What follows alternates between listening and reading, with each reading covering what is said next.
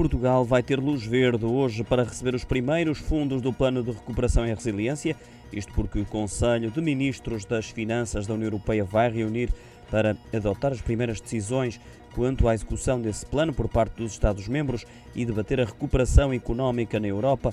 Recordo que a proposta portuguesa já tinha sido aprovada a 16 de junho pela Comissão Europeia, autorizando assim a atribuição de 13,9 mil milhões de euros em subvenções e 2,7 mil milhões de euros em empréstimos a Portugal, ao abrigo do Mecanismo de Recuperação e Resiliência. Contudo, faltava a luz verde do Conselho, que dispunha de quatro semanas para adotar a proposta da Comissão, que será seguida de acordos de financiamento e de empréstimos de Bruxelas com os Estados-membros. Ah, fica assim aberto o caminho ao desembolso das primeiras verbas do pacote de recuperação.